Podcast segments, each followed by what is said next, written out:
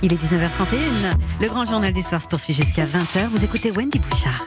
Voici comme chaque samedi l'œil de Frédéric Dabi, directeur général adjoint de l'IFOP. Bonsoir Frédéric. Bonsoir Wendy, bonsoir à tous. Euh, votre œil s'est fixé d'abord euh, ce samedi sur la campagne des municipales à Paris, avec euh, un sondage intéressant qui rebat un petit peu les cartes ces, ces derniers jours, conséquence de l'électrochoc Griveaux avec le, le, scandale de cette vidéo sexuelle qui lui aura fait jeter l'éponge. Il y a une offre électorale très très morcelée à Paris et des jeux qui ne sont pas faits du tout, Frédéric. Tout à fait, hein, c'est une élection municipale à Paris absolument incroyable. Hein. Peut-être mm. le mot qui caractérise le mieux cette élection, c'est le mot euh, inédit, jamais mm. vu, avec, euh, comme vous le disiez, une offre électorale morcelée, euh, émiettée. Il y a des listes dissidentes partout. Il y a cette fracturation de l'offre macronienne avec Griveaux Villani et maintenant Agnès Buzyn et Cédric Villani. Et puis, vous le disiez, il y a eu ce coup de tonnerre du renoncement de Benjamin Griveaux. Ça ne s'était jamais vu à si près du vote. On peut retrouver une référence, c'était en 1999 aux élections européennes, quand Philippe Seguin avait abandonné euh, la campagne euh, électorale, mm. mais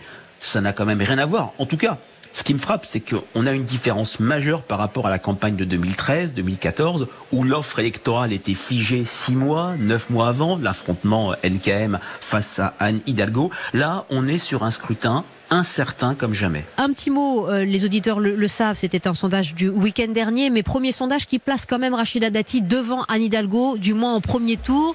Euh, ça, c'est la conséquence peut-être du retrait de Benjamin Griveaux dans cette campagne et de la difficile euh, lisibilité de cette campagne. Oui, alors, cette campagne, c'est vraiment le terme, elle est très peu lisible, il y a une incertitude et ça a aussi un impact sur toute une série de choses. Prenons les configurations de second tour, mmh. comme le ticket d'entrée pour être qualifié pour le second tour est très bas aux élections municipales, c'est 10% des suffrages exprimés. Sans doute, ce que l'on avait vu en 2014, qui était assez clair, un affrontement gauche-droite de duel, laissera la place à euh, des triangulaires, voire à des quadrangulaires. Mmh. Ça renforce également la certitude. Un point, et vous le disiez, qui n'est pas de l'incertitude, c'est une dynamique en faveur de Rachida Dati. Hein. Elle, elle, elle, était encore testée à 13%, 15% au mois de septembre, mais petit à petit, elle arrive à ressusciter la droite à Paris, à faire revenir au bercail, si je puis dire, euh, de l'électorat euh, Dati, euh, cet électorat de droite qui était tenté par un vote En Marche, qui était tenté par un vote Griveaux. On verra s'il ira chez Agnès Buzyn.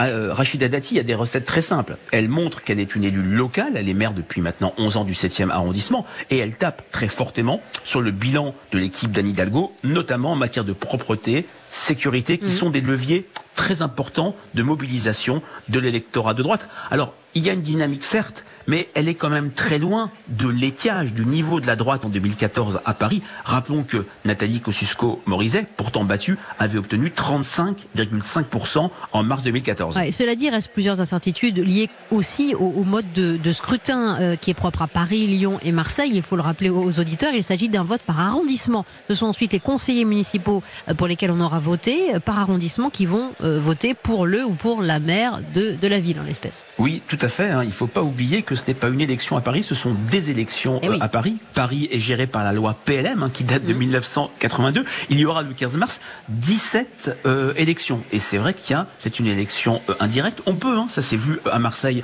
en 1983, à Paris en 2001, avoir plus de voix sur Paris global et perdre parce qu'on n'a pas eu les bonnes voix suffisantes dans tel ou tel arrondissement. Tout cela renforce l'incertitude. C'est la première élection post-Big Bang électoral de 2017. Quelles conséquences sur un paysage politique parisien qui a été marqué historiquement par une césure, par un clivage gauche-droite? Est-ce que Agnès Buzyn poids lourd de la Macronie va pouvoir rassembler dans une troisième voie des gens de gauche, des gens de droite, hein, c'est la promesse macronienne, pour sortir du duel annoncé Dati-Hidalgo, pour être une sorte de plus petit dénominateur commun pour empêcher Anne Hidalgo d'être élu et empêcher Rachida Dati de lui succéder. Là aussi, ce sont des questions qu'on se pose alors qu'on est à moins de trois semaines du vote. Puisqu'on a parlé de Rachida Dati et d'Agnès Buzyn, euh, un petit mot sur les atouts peut-être spécifiques euh, d'Anne Hidalgo, la, la maire sortante, Frédéric? Oui, alors pour Anne Hidalgo, c'est d'abord euh, la stature. Hein. Elle est sortante, euh, une stature euh, reconnue internationalement. Elle a été présidente du C40, une assemblée de maires à l'échelle du monde. c'est un certain courage d'avoir affronté l'impopularité sur des décisions difficiles, d'avoir affronté des événements très durs pendant sa mandature, les attentats terroristes de 2015, la crise des Gilets jaunes, et puis ça lui a reconnu à gauche, mais pas que, une certaine vision. Peut-être a-t-elle eu raison avant tout le monde sur la question de la transition écologique c'est quelque chose qui peut lui être reconnu sur le mode elle a eu raison avant tout le monde et son mandat a quand même été utile pour préparer euh, vers le basculement en matière de transition écologique. Votre œil également, Frédéric Dabi, ce soir sur Europe 1 n'est pas resté insensible à la disparition de Michel Charras. Il avait 78 ans, ancien sénateur du Puy-de-Dôme, conseiller, ministre de François Mitterrand, républicain influent et truculent. Je déteste le sectarisme. François Mitterrand euh, nous a expliqué en 81 que la pire chose dans une vie politique apaisée, où la démocratie fonctionne normalement, c'est le sectarisme.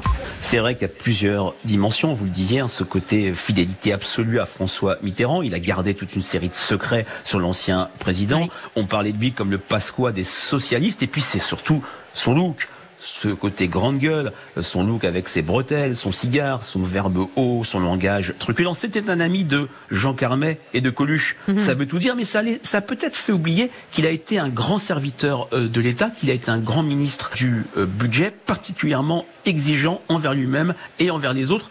Et puis il y avait une dernière dimension, c'était un laïc, mais au sens bouffeur euh, de curé. On se souvient au moment des obsèques de François Mitterrand lors de la cérémonie euh, à Jarnac, il était resté euh, devant l'église avec le chien de François Mitterrand, Baltique, un chanteur que j'aime beaucoup. On avait même fait une, une chanson. Michel Charras, votre œil s'est appuyé sur sa disparition ce soir. Merci Frédéric Dabi et musique pour Merci. Ils ont considéré peut-être c'est un amour pas très catholique que celui d'un chien pour son maître alors ils m'ont privé de cantiques.